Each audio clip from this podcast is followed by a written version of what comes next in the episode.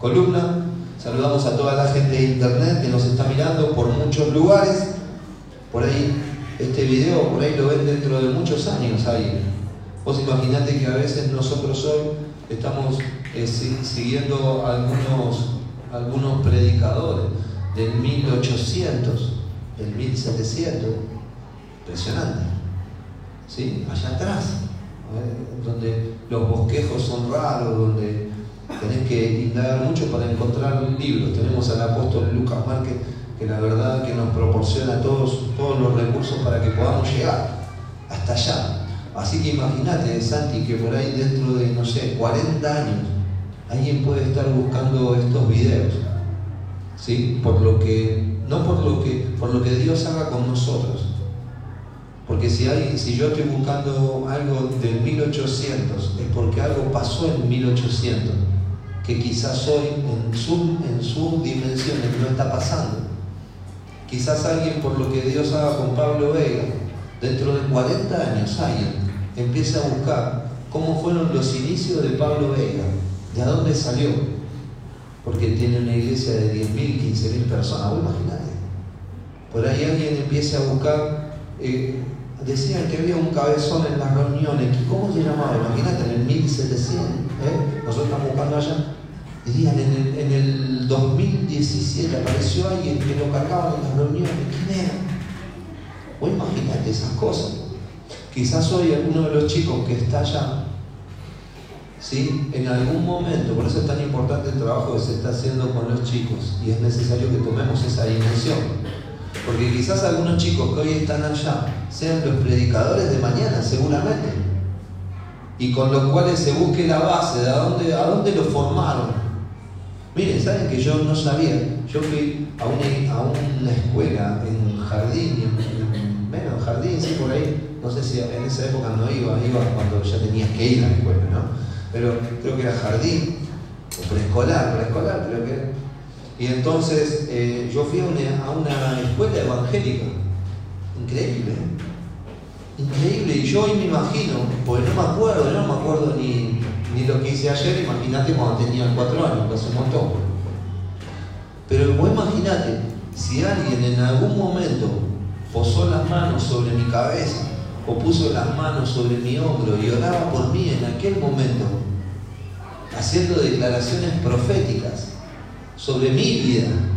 Si hoy esa gente que ni siquiera me conoce, ni siquiera sabe quién soy, vos imaginate si esa gente hoy viera lo que Dios está haciendo pues imagínate, alguien que no sabía hablar bien, alguien que tuvo que ir a la fonaudióloga porque no podía pronunciar la palabra R, que hablaba mal, casi repito primer grado. Después repetí todos los otros, pero primer grado fe. Primer grado fe. Fue una maestra particular, como siempre digo, me enseñó a sumar y a restar con lo que para pasar. Y puede ser, todo puede ser pero fui una maestra particular con la cual me enseñaba a sumar, a restar, a escribir en horas extraescolares, porque era de madera. De Pinocho era un, poroto al lado mío, de madera para aprender. Igualmente hoy no, he cambiado mucho si no fuese por el poder del Espíritu. A veces cuando me, tengo algunas situaciones naturales que resolver, no soy muy, muy efectivo si no fuese por el poder del Espíritu. El poder del Espíritu en mi vida vino a cambiarlo todo y lo puede hacer con vos también. Porque dice la Biblia que Dios escogió lo vil y lo menospreciado para avergonzar a sabios y a entendidos. Cuidado si te sentís muy entendido, porque podés ser avergonzado por uno como yo. ¿Sí? Entonces hay una palabra que me gusta mucho, que quiero leerla, porque yo titulé esta reunión, después leo, la vas a encontrar en internet, en Facebook, como ¿Cuál es tu justicia? La titulé de esa manera. ¿Cuál es tu justicia? Porque hay dos justicias bien marcadas en la Biblia. ¿sí? Lo que es la justicia del hombre y lo que es la justicia de Dios. Lo que es la justicia, Jesús lo llamó la justicia de los fariseos en algún momento. Y hay otra, la justicia con respecto a que Abraham creyó y le fue contado por justicia. Entonces vamos a estar viendo algunas cosas de esas. Y quiero que abras en tu Biblia Isaías capítulo 64, versículo 6. Hay muchos chicos que hoy están de pretemporada, así que les mandamos saludos, seguramente que nos deben estar mirando, y si no nos miran hoy, nos mirarán mañana, y si no nos miran mañana, pasado, y si no, no sé, pero por ahí en algún momento lo miran, ¿está? Pero tenemos muchos chicos de pretemporada, así que esperemos que estén en sus concentraciones mirando. Y hay algunos chicos también que están de vacaciones, porque terminaron los campeonatos que son de las divisiones inferiores y tenemos muchos chicos de vacaciones. De hecho, el rulo quiero que eh, algunos de estos, bueno, yo después, más adelante, quiero que cante una canción, no sé si la vieron, Alexis no sé si lo pasó por internet, pero la canta muy bien. Isaías capítulo 64, versículo 6. Miren, esta, esto es la justicia según Isaías, su justicia. Su justicia, lo que él era.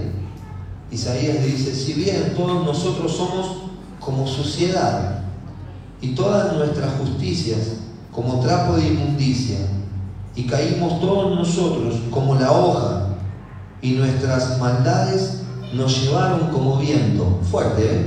Lo voy a leer de vuelta. Yo quiero que vos asocies esto con tu condición natural. Voy a hablar un tema difícil. O sea que necesitamos algo mayor que nuestro, nuestra mentalidad, que nuestro intelecto. Necesitamos conectar con algo espiritual. Hoy es un día que voy a hablar de algo difícil. ¿Está claro? Pero voy a tratar de ser claro, fácil, hacer algo fácil. De lo difícil, mi tarea sería poder hacer algo fácil que vos lo entiendas. Miren, acá dice, si bien todos nosotros somos como suciedad, lo bueno es que la mugre está en todos lados, ¿eh? así que como suciedad, y todas nuestras justicias como trapo de inmundicia.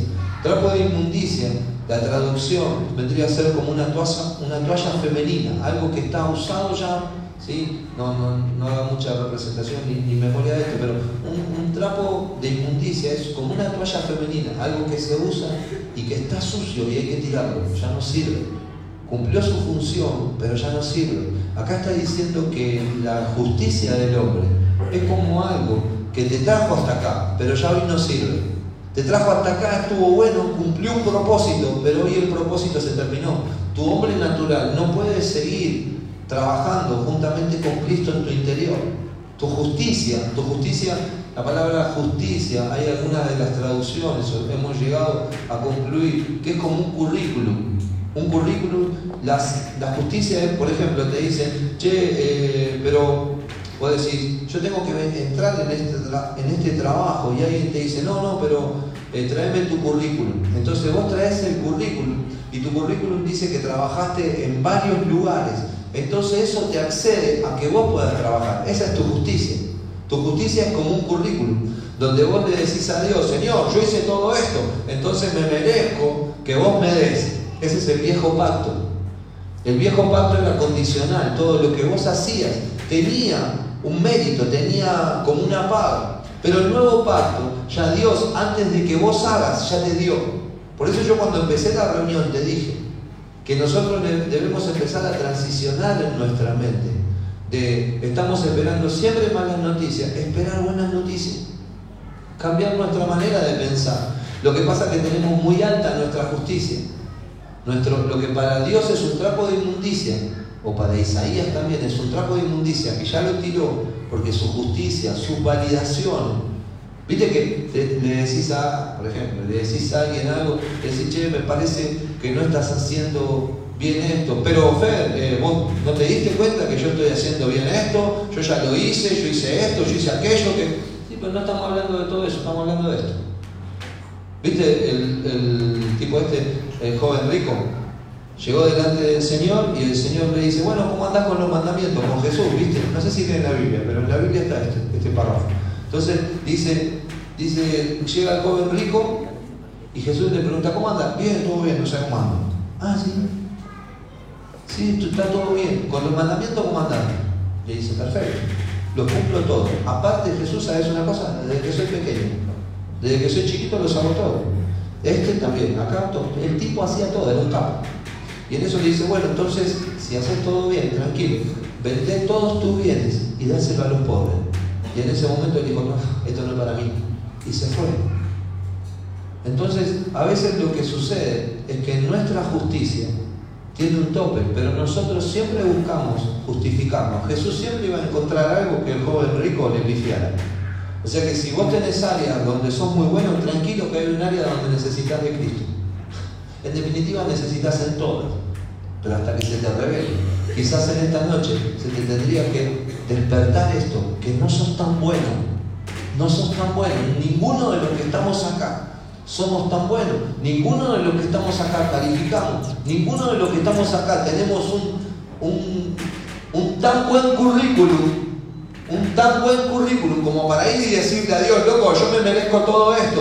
Yo me merezco un mejor club. Yo me merezco estar jugando. Yo me merezco que, que me des un buen trabajo. Yo me merezco que mi hijo, o yo me merezco que mi hija, o yo me merezco que mi marido me trate bien, o yo merezco que... Nadie se merece nada. Esto es fuerte. Pero en el momento que vos lo entendés, vos empezás a funcionar de otra manera. Porque si tu esposo te trata mal, vos lo empezás a tratar bien y las cosas cambian. Si tu mujer te trata mal, vos le empezás a tratar bien y las cosas cambian. Si tu hijo, tenés problemas con tu hijo, vos cambiás la forma y cambia todo. Si vos llegás a un trabajo y en vez de decirle, loco, yo me merezco este trabajo, vos le decís, la verdad que no sé si me lo merezco este trabajo pero la gracia de Dios puede introducirme en este lugar y yo todo lo que ustedes me pidan, yo lo voy a hacer. Las cosas cambian, Las cosas cambian. Es necesario que haya una metanoia, un cambio de manera de pensar, para que pueda haber un cambio de manera de vivir. Y miren, Jesús en un momento dice algo tan fuerte. Lucas capítulo 11, si tienen, mire que vamos a leer un poquito la Biblia. Lamento si algunos se aburren. No traje, a veces traigo un condorito, ¿viste? Alguno de esos libros, pero hoy traje la Biblia, así que vamos. ¿sí? Lucas capítulo 11 dice, Jesús acusa a fariseos y a intérpretes de la ley. Jesús los acusa, un capo Jesús. Luego que hubo hablado, en el versículo 37, dice, luego que hubo hablado, le rogó, le rogó un fariseo que comiese con él. Un fariseo viene y le dice a Jesús, me gustaría que comas conmigo. ¿Están bien? ¿Estaba ahí la palabra? ¿Sí? ¿Lo encontraron? Muy bien. Los que están con cara de sorprendido no saben ni que hay el libro de Lucas, pero no importa. ¿Está bien? Lucas 11, 37. Yo lo dije, bebé. ¿eh? Después podés poner eh, ahí. ¿Cómo era tu nombre, la mamá de Dolores? María José. María José. ¿Te dolió mucho cuando nació, no? Sí. Por eso el nombre, muy bien, me lo imaginaba. Entonces, María José yo dije Lucas 11, 37. ¿Vos escuchaste desde ahí atrás? O sea que acá adelante tendrían que haber escuchado también. Muy bien. Entonces, luego que hubo hablado, le rogó un fariseo que comiese con él. Me gusta esto. Y entonces Jesús, el fariseo le ruega a Jesús que entrase a comer. ¿Sí? Y cuando entra a comer, Jesús en la casa se sentó a la mesa y el fariseo cuando lo vio se extrañó de que no se hubiese lavado antes de comer. O sea que el fariseo tenía su propia justicia. Digo, ¿cómo Jesús loco no se lava las manos?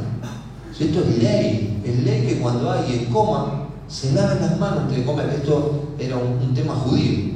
Hoy nosotros las lavamos por un tema de higiene. Antes era un tema religioso. Si vos no te lavabas las manos antes de comer, no podías comer. Y era juzgado por esto, fuerte. ¿eh? Pero el Señor le dijo, ahora bien, vosotros, los fariseos, miren esto, esto está buenísimo los fariseos, limpiáis lo de afuera del vaso y del plato, pero por dentro está lleno de rapacidad y de maldad. Fuerte. Esto es fuerte. Esto es nuevo pacto, loco. Te voy a explicar por qué. El nuevo pacto ¿sí? no habla de cosas externas. El nuevo pacto siempre habla de algo interno. O sea que Jesús hoy no está tan interesado en cómo te peinaste. Jesús hoy no está tan interesado en cuántas veces. ¿Cuántos se bañaron antes de venir? Hace como tres días, hermano. Muy bien, hay varios que se bañaron. Bueno, los demás. A ver, vamos a hacer un testeo. A la mañana, ¿cuántos se levantaron? ¿Cuántos se bañaron? Uy, hay algunos que hace dos o tres días, ¿eh? ¿Cuántos se bañaron ayer? Bueno, hay más o menos. Y, algunos decís que van, date cuánto hace te bañan. ¿Cuándo, hija? No levantó nunca. Qué locura. Y hay algunos ¿sí? que si no tendrían que entrenar, quizás ni se bañan. Claro, estamos. ¿eh? Jura decir toda la verdad. Pero si le pregunta más de uno, ¿eh? que no tuvo que entrenar, quizás no se bañó. ¿Y alguno te bañaste? No, le estoy preguntando a ella. Mirá. ¿Y Tami no vino? ¿Qué le pasó? Ah, ¿trabajó? O sea, hoy no te bañaste, va a la cama así. Claro, si no estuviese Nati no me baño ni a Nati me dice, si no te bañas no te en la cama. Voy prendo la ducha. Mirá cómo le hacen varios, loco, ¿eh? Varios le hacen. Pero bueno, no importa. Y así como yo hago como que me moje el pelo, ¿eh?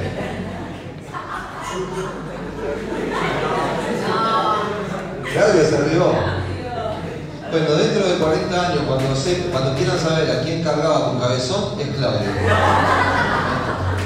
Se lo dije.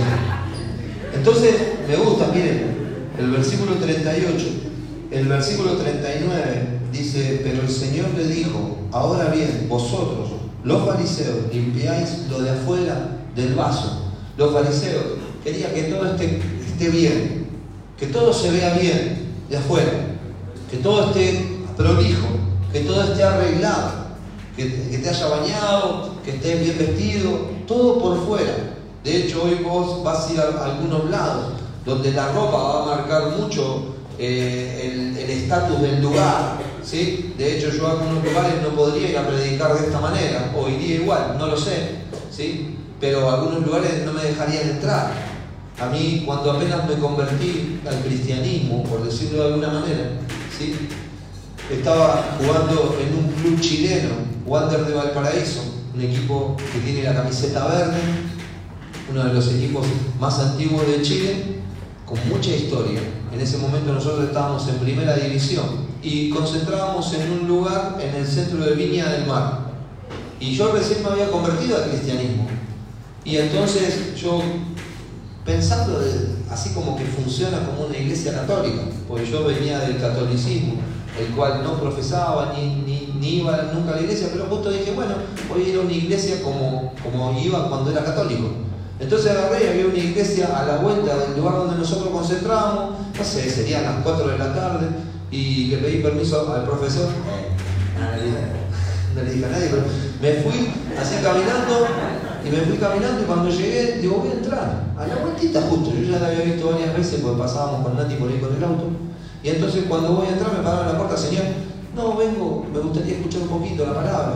Y estaba, viste, yo veía adentro que estaban hablando, había gente sentada, no había mucho, había unas 30 personas.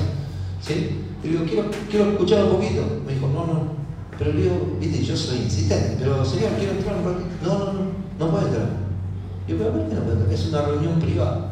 Y yo, claro, sí, pero no están hablando de Jesús, yo quiero entrar. Me dijo, no, no se puede entrar, imposible. Yo, pero, pero ¿por qué no me deja entrar un ratito? ¿Viste? un ratito. No, no, no, me dice, acá no se puede entrar, y menos así como usted está. Acá no se puede entrar. Yo, bueno, ustedes se lo pierden. Y me fui, un caradero yo. Y me fui. Miren la diferencia cuando entramos la primera vez a la, a la iglesia del apóstol Lucas Marcos. Él se acercó. Ah, bueno, tenía el pelo teñido, usaba aros, bueno, otra realidad. Otra realidad. Pero cuando yo fui de la misma, con, hasta peor vestido, en ese momento tendría la ropa del club, a la iglesia del apóstol Lucas, habré llegado así como estoy yo y teñido de rubio, el pelo un poco más largo, aros, ¿sí? Anillos, pulsera, todo, todo lo que te puede parecer un arbolito de Navidad, así como Brian. O un kiosquito, tenía mil huevadas, ¿viste? pero, pero, y entonces cuando, cuando voy a entrar a la iglesia de Lucas Márquez, vino él al encuentro, yo entré con Alberto Montaño, y nos abrazó y nos dijo, hace 16 años que estoy orando por los deportistas de mi ciudad, para que entraran en la iglesia. Vos mirá la diferencia. En un lugar ¿sí? me rechazaron por lo que yo tenía, como yo estaba vestido o, como, por mi imagen. Y en el otro lugar me recibieron, no por la imagen, sino por lo que podía yo portar, si me dejaban entrar. Mirá lo que, cómo cambia. Los fariseos buscaban algo externo, que todo esté acomodado externamente. No les interesaba el interior. Y a Jesús siempre le, interesó el interior de la persona, porque Jesús puede hacer la obra desde adentro hacia afuera. A los fariseos les, interesaba mostrar algo mostrar que estamos todo bien. Estamos todo bien, pero en realidad nunca estás bien, porque nunca alcanzás ¿sí? lo que Dios dice que tiene para vos. Porque la única forma de alcanzar lo que Dios dice que tiene para vos es cambiando tu naturaleza, no cambiando tu vestimenta. Vos te podrías poner una corbata, te podrías poner un saco, que no está mal, yo lo uso a veces, ¿sí? muy a veces, muy de vez en cuando, pero vos te podrías poner, y no quiere decir que eso cambie algo. Lo que cambia tu interior, eh, Alan, es que Cristo está en tu interior. Y eso lo cambia todo para siempre. Eso lo cambia todo para siempre. Era lo que Jesús le quería, porque la justicia de los fariseos era algo externo. Era algo externo, algo que podía pasar afuera. Miren cómo sigue esto. Y el 40 dice, necios, el que hizo lo de afuera, ¿no hizo también lo de, lo de adentro? Pero da limosna de lo que tenéis, y entonces todo os será limpio. Mas hay de vosotros, fariseos, que diezmáis la menta, la ruda y toda hortaliza, y pasáis por alto la justicia y el amor de Dios. Esto os era necesario hacer sin dejar aquello. Es necesario diezmar, es necesario ofrendar. ¿Sí? Este versículo no invalida eso. Lo que está diciendo es que los, los fariseos hacían hincapié en esto, pero habían dejado la justicia de Dios y el amor de Dios. Y les dice, deberían haber hecho aquello, ¿sí? Deberían hacer esto sin dejar de hacer aquello. Nosotros a veces separamos algunas cosas, porque nuestra carnalidad, nuestro fariseísmo, nuestra justicia, a veces separa las cosas. A veces hacemos las cosas por religión, o a veces estamos haciendo algunas cosas y dejamos de hacer otra y de darle, eh, de prestarle atención a otra. Eh, nos manejamos mucho en lo externo y acá Dios siempre valora y valida lo interno. Jesús siempre está dispuesto a cambiarlo todo en tu interior. Afuera las cosas van a seguir igual seguramente. Lo que pasa es que cuando Cristo venga a tu interior, vos vas a tener resoluciones totalmente diferentes a las que vos hoy tenés. Cuando Jesús sea maximizado, sea levantado en tu interior, lo que va a suceder es que vas a tener aún más cantidad de resoluciones, como resolvía Él. Pero ahora vos adentro tuyo. Hoy estaba mirando todas las parábolas de Jesús, estaba mirando muchísimos eh, milagros de Jesús. Dije, se los voy a leer a la gente y después Dios me trajo esta palabra. Pero vos imaginate que Jesús multiplicó los panes, Jesús hizo que pare la tormenta, Jesús hizo que, ¿qué más? Eh, a ver, que los ciegos vieran, que los que no podían caminar caminen, que, ¿qué más? A ver, alguien sabe que los leprosos sean sanados, ¿qué? Resucitó a Lázaro, ¿alguien sabe algo más que hizo Jesús? ¿Eh? Caminó sobre las aguas, dijo alguien. ¿Qué más? Multiplicó los panes. Sí, multiplicó los peces y los panes. ¿Qué más? ¿Cómo, cómo? Muy bien, transformó el agua en vino. ¿Qué más? ¿Cómo? Curó al de 38 años que estaba en el paralítico en el estanque de Bethesda. ¿Sí? ¿Qué más? Ah, muy bien, le restauró la oreja al centurión que Pedro se la cortó con una espada. Buen, buen ejemplo. ¿Qué más? Ese? Es, ¿eh? Secó la higuera. La pesca milagrosa. ¿Qué más? Un montón de. ¿Cómo? Muy bien, liberó al, al esclavo del centurión, al siervo del centurión que estaba endemoniado. ¿Qué más? Al endemoniado gadareno la mujer del flujo de sangre. Mirá todas las cosas que hizo. ¿eh? A la suegra de Pedro, muy bien. No sé quién libera a la suegra, pero que suena el campo. ¿eh? Y Pedro, un genio también de pedirle que le libere a la suegra. Se la recupere. Bueno, un capo. Pero, ¿qué más? ¿Alguien se acuerda de algo más? Buenísimo. ¿Eh? Resucitó el tercer día. Muy bien. ¿Qué más? ¿Eh? Corrió la, la piedra. ¿Qué más? ¿Alguien sabe algo más? Varias cosas. Ahora, cuando está por terminar uno de los libros de Mateo, creo que Juan, Juan, no Mateo, Juan, dice que nosotros haremos muchas cosas más que las que él hizo. Dice que nuestras manos harán mucho más de lo que él hizo. O sea que vos imaginate de lo que nosotros nos estamos perdiendo por poner nuestra justicia y no poner su justicia. O imagínate lo que nos estamos perdiendo. Y ahora les voy a explicar cómo funcionar en esta justicia. Pero quiero poner esta base para que podamos entender de lo que nos estamos perdiendo. Todo lo que nosotros hoy nos podríamos hacer y ser, y nosotros seguimos todavía atados a nuestra justicia, a querer aparentar algo por fuera y no que sea una vida, a querer aparentar como los fariseos que se preocupaban por limpiar el, plato. Vos, no sé, ¿fuiste a comer alguna vez con alguien? No sé si te pasó, pero te sentás a comer con alguien, a mí me pasó, te sentás a comer con alguien, ¿sí? Y vos lo ves al chabón que empieza a limpiar, por ejemplo, vamos a que empieza a limpiar el plato, ¿viste? El tipo agarra la servilleta y empieza a limpiar el plato. A los dos minutos lo cubierto. Loco, yo digo, ya, ¿qué pasó? ¿Más acá? Acá mami está bien, me siento acá. Bueno, ya hace mucho frío, entonces me acá. O acá están los cristianos y allá están los fariseos. Bueno, nada, un chiste. Pero vos te ponés y vos decís, loco, ya lo limpiaron. Ya otro lo limpió. Si para qué están los, aparte uno que trabajó en cocina, sabe todos los procesos que pasaron, los cubiertos, los platos, le pasaron alcohol, recontra alcohol, 10 veces alcohol y otra vez alcohol, lo paginaron 20 veces. Entonces ya están limpios, ¿para qué lo limpian? No, con cualquier cosa. Pero hay gente que es así, hay gente que está muy preocupada de lo externo y no preocupada de lo interno. Este es el principio. Estar más preocupado por lo que perece y no por lo que permanece. Lo que vos ves hoy, acá en Fernando, ¿sí? perece, tiene una vida útil. Dicen que los hombres, el máximo que Dios dijo, ¿saben cuánto es?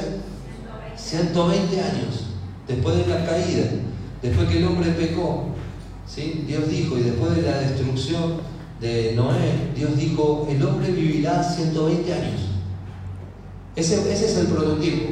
Fede, hay uno de 120, bueno, hay uno, claro, pero el prototipo es 120 años. ¿Alguien conoce a alguien de 120 años? ¿Yo dijo? No. ¿Vos yo? ¿Cuánto tenés? Claro, pero ese es el, ese es el prototipo. Yo, yo quiero llevarte en tu mente a estas cosas. Necesitamos abrir nuestra mente, porque nuestra justicia nos está jugando una mala pasada. Si vos hoy llegás yo quiero que, vos entiendas esto porque nuestra altanería nos está impidiendo ver a Dios. Nuestro orgullo nos está impidiendo ver a Dios. Una vez escuchamos algo con Nati que me gustó mucho, que dijo, a veces uno se puede quedar con la razón, pero perder la relación. Uno se puede quedar con la razón.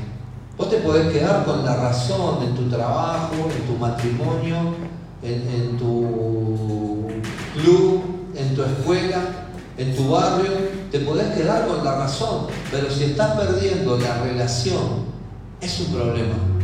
Si como compadre o, hijo, vos querés siempre tener la razón y esa razón está impidiendo una relación, una comunión, está mal. ¿Se entiende lo que estoy diciendo?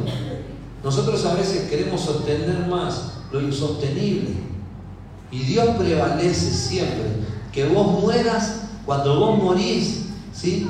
Para que esta relación sea más, más, más mejor, para que sea mejor esta relación, las cosas cambian. Dice Dios que cuando uno paga bien por mal, ascuas de fuego, si Él me hace algo malo, por ejemplo, me pisa la zapatilla, es algo que me da mucha bronca, amagar para pisarme. No, eh, eh, No, pero si Él querría pisarme, a mí me pone loco eso. Viste que vos llegás con la zapatilla nueva y vino el estúpido, ah, feliz estreno. ¿Qué feliz estreno? Ahora la tengo que lavar, loco. A Ivy le gusta hacer eso, ¿eh? ¿viste? Ivy, ¿no? Y te la pisa todo y vos decís, loco, pero la zapatilla, nueva. Bueno, y te la pisa, eso te da bronca, te da ira. Ahora, si yo digo, bueno, tranquilo, yo después la lavo y lo abrazo, el tipo dice, oh, mira, le pisé todas las zapatillas y se quedó tranquilo. Le voy a pisar la otra vez. Y te pisa la otra y no reaccionás. Dice la Biblia que cuando sucede esto, ascuas de fuego se amontonan en la cabeza de la persona. Porque la persona dice, ¿cómo yo haciéndole mal? Él reacciona bien. Y ascuas de fuego significa que se le prende fuego las ideas, loco.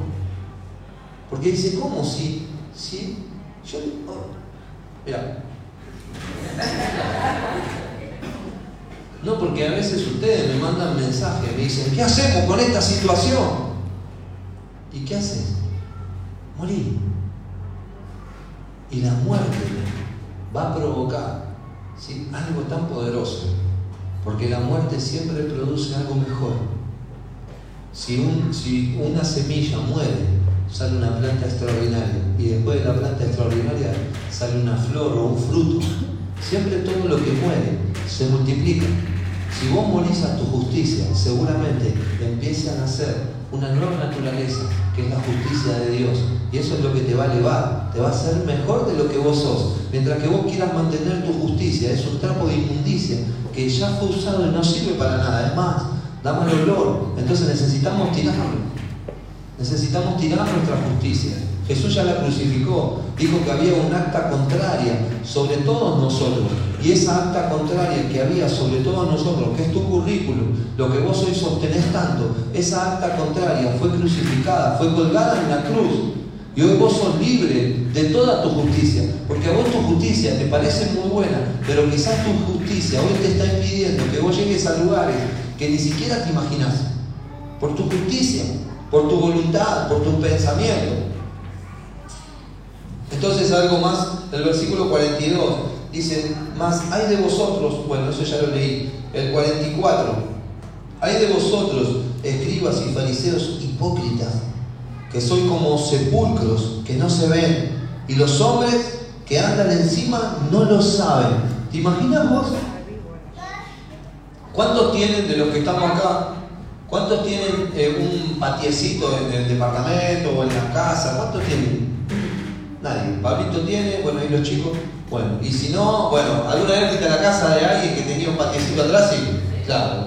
Bueno, listo. Entonces, vos imagínate, en el patio de tu casa, vos te pones a jugar la pelota ahí, ¿sí? Y resulta que en el patio de tu casa vos no te enteraste, pero con el tiempo te enterás que había 6, 7 ataúdes ahí, gente muerta ahí, enterrada. Vos si loco, uh, yo Vos si sabías que estaba eso ahí, no jugaba la pelota por ahí. ¿Eh? Por ahí decías, no, este lugar no, yo no piso acá porque cualquier cosa, mira se me agarran, viste, te agarran todos y cosas. Pero, entonces, y acá lo que está diciendo el Señor, dice, ustedes son sepulcros, ¿leíste? Ustedes son sepulcros, que la gente no ve, porque la gente natural solo ve lo de afuera. Daniel, la gente natural, ¿sí? No ve lo que vos portás, el Cristo que vos portás. La gente natural solamente te ve así tipo Ubaldini, con la campera, ¿entendés? Esto no lo saben, no tienen ni idea, pero nosotros dos sí. Entonces, vos claro, dice, mira que fachero Dani con la camperita que se viene. Y entonces eso es lo que ve la gente, pero la gente no ve lo que vos portás. La gente no sabe lo que hay adentro nuestro, ni si es bueno, ni si es malo, porque la gente natural no lo sabe.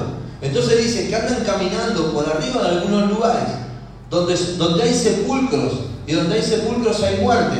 Hay gente que está compartiendo con vos hoy, ¿sí? que no entiende lo que vos portás, no sabe lo que vos portás. Y hay gente con la cual vos estás hablando hoy seguramente que no sabés lo que porta.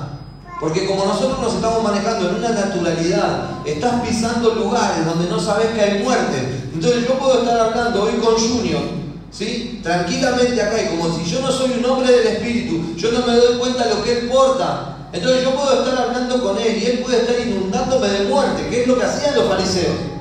Los fariseos eran sepulcros blanqueados, que por afuera vos lo veías algo bueno, pero por adentro estaban muertos. Esta es la justicia del hombre.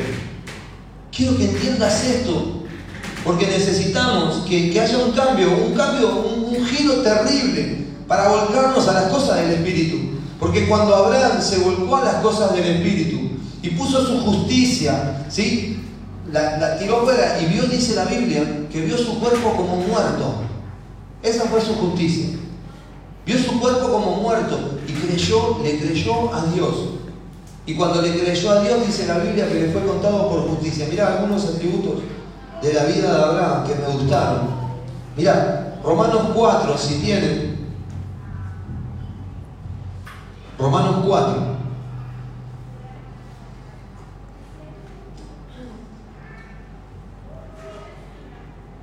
¿Sabes por qué estoy hablando tanto y un poco así como eufóricos porque necesitamos despertar. ¿Cómo era tu nombre?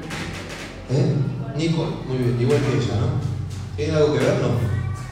¿Viven cerca aunque sea? No, tampoco, bueno, nada que ver. ¿Estudian medicina las dos? Ah, viste, algo había entonces. Yo me di cuenta al toque, que algo, las unía, ¿viste? Entonces, Nicole, necesitamos despertar. Porque quizás estamos compartiendo con sepulcros blanqueados. Bueno, justo llegó Emi. Queremos ser más. Pero quizás estamos compartiendo.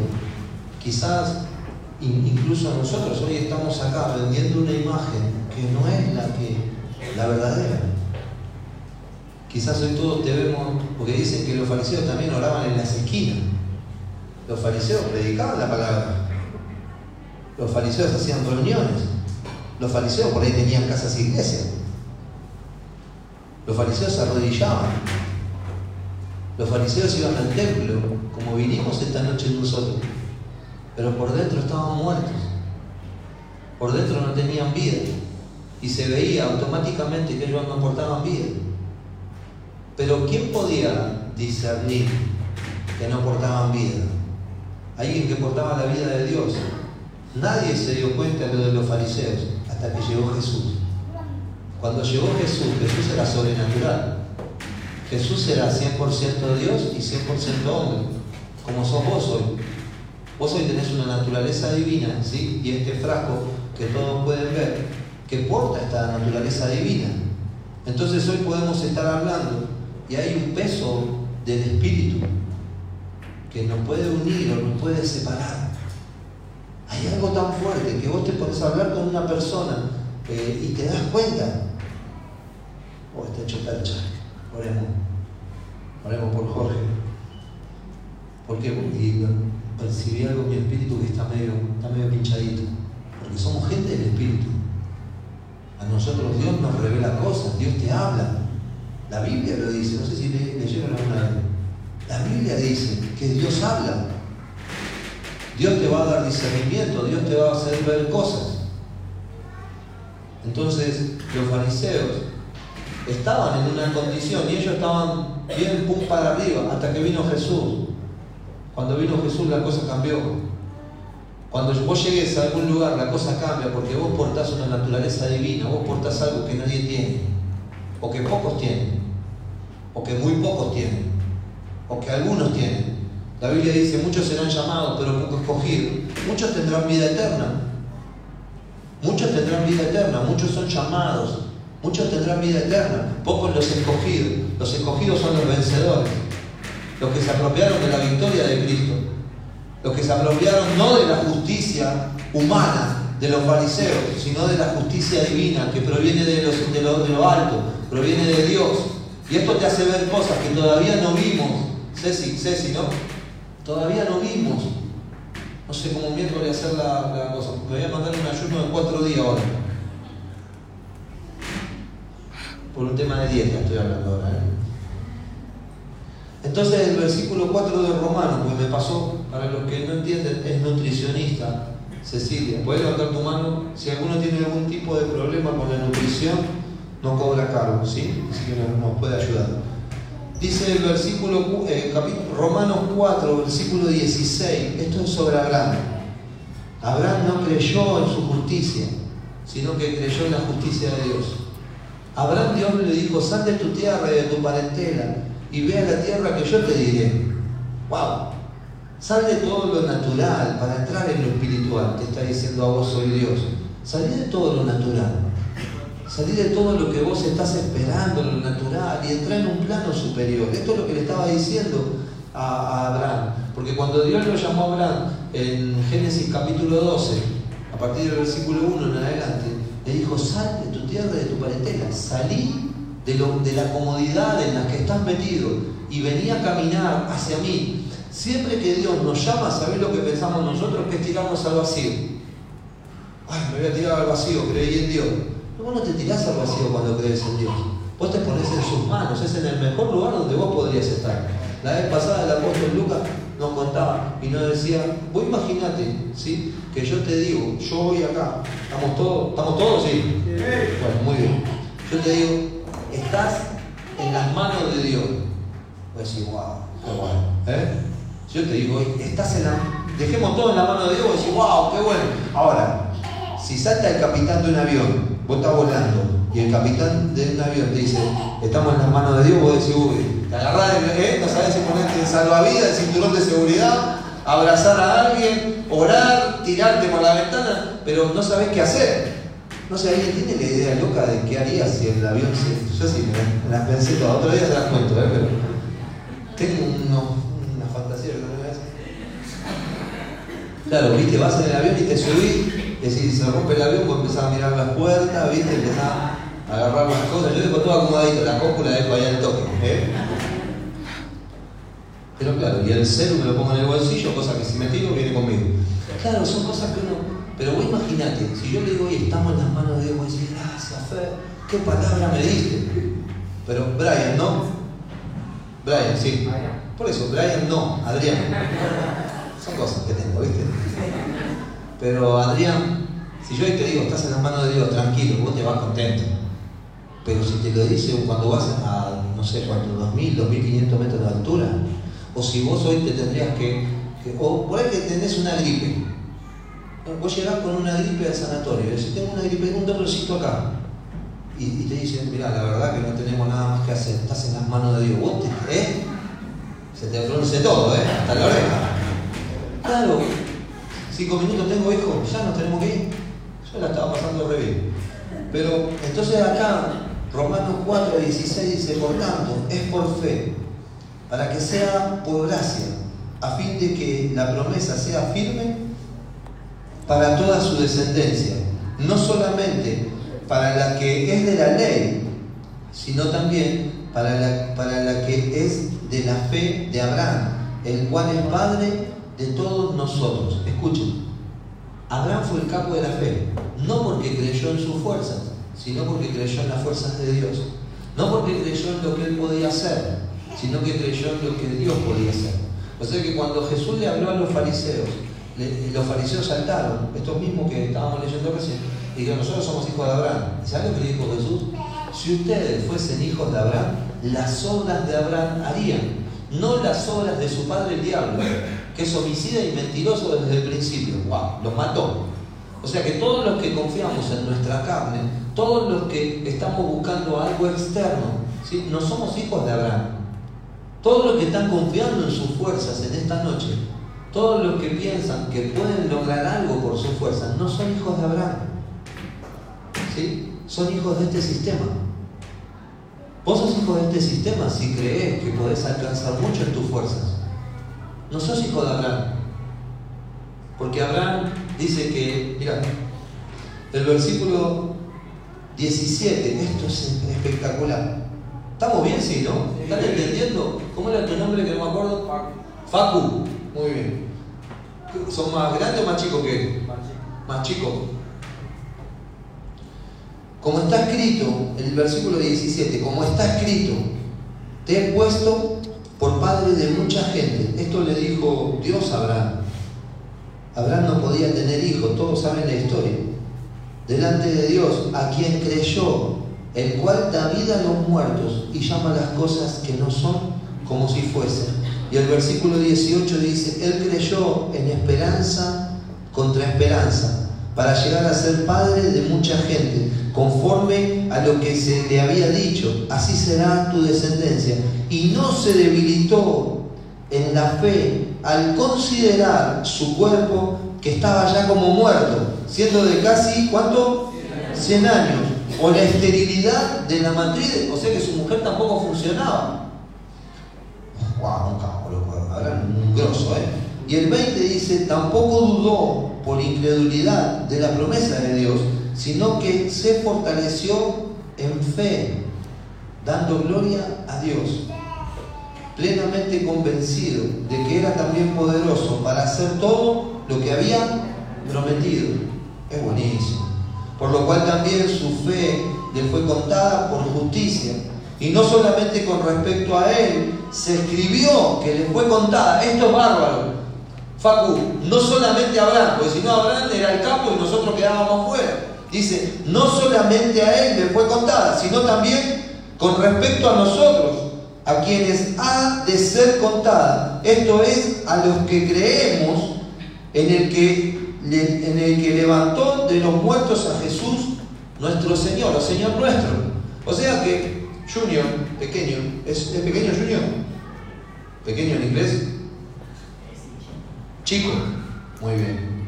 Junior, vos ya te transformaste en grande, como chiquito Romero. ¿eh? Hoy te transformás en héroe. Escucha.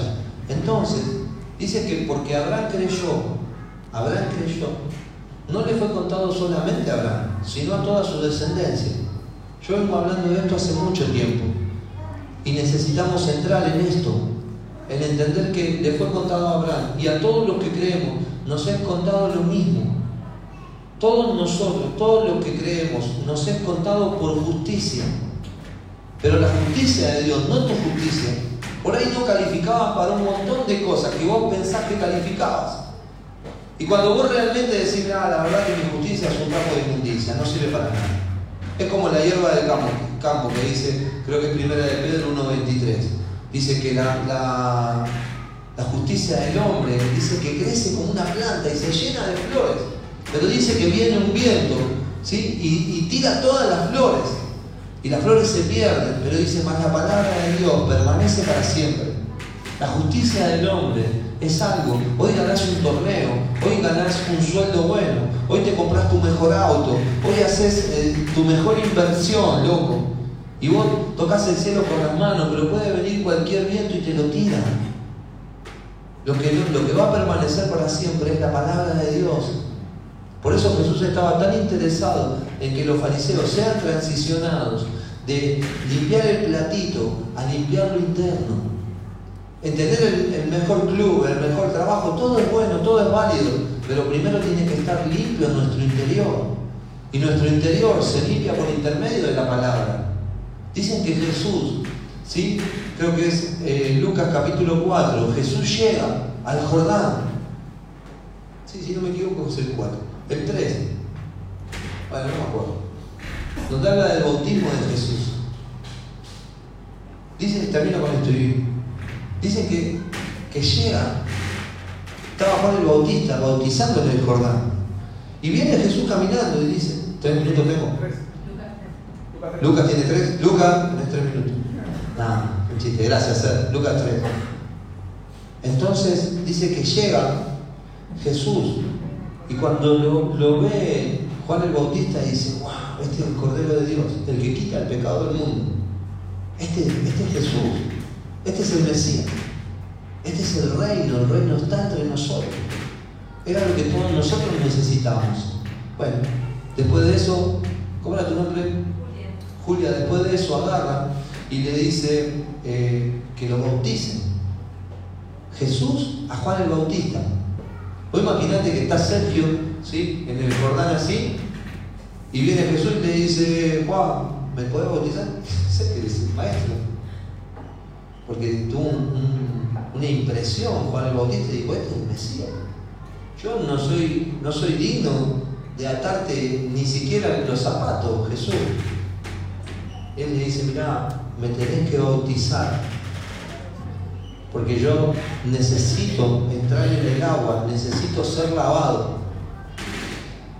¿Por qué Jesús necesitaba ser lavado? Juan el Bautista era hijo de Zacarías, un sacerdote. Y Jesús ¿sí? necesitaba ser lavado como sacerdote. Esto es fuerte, que vos lo entiendas en tu naturalidad.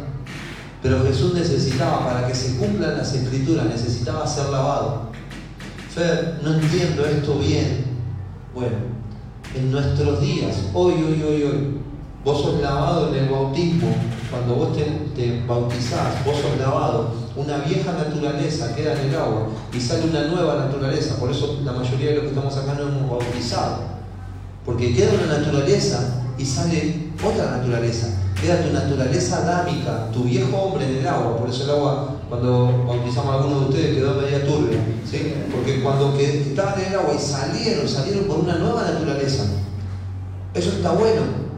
Ahora, Fer, si nos lavamos una vez en el agua y nuestra vieja naturaleza quedó en el agua, ¿por qué todavía sigo conviviendo con algunas cosas?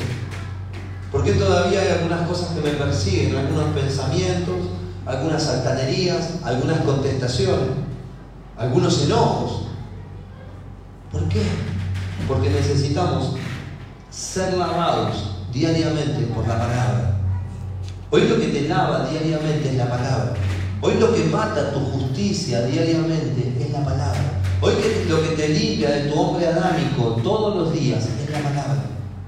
Por eso, no sé si te diste cuenta que cuanto más te alejas de la palabra, ¿sí? más tu hombre adámico se levanta.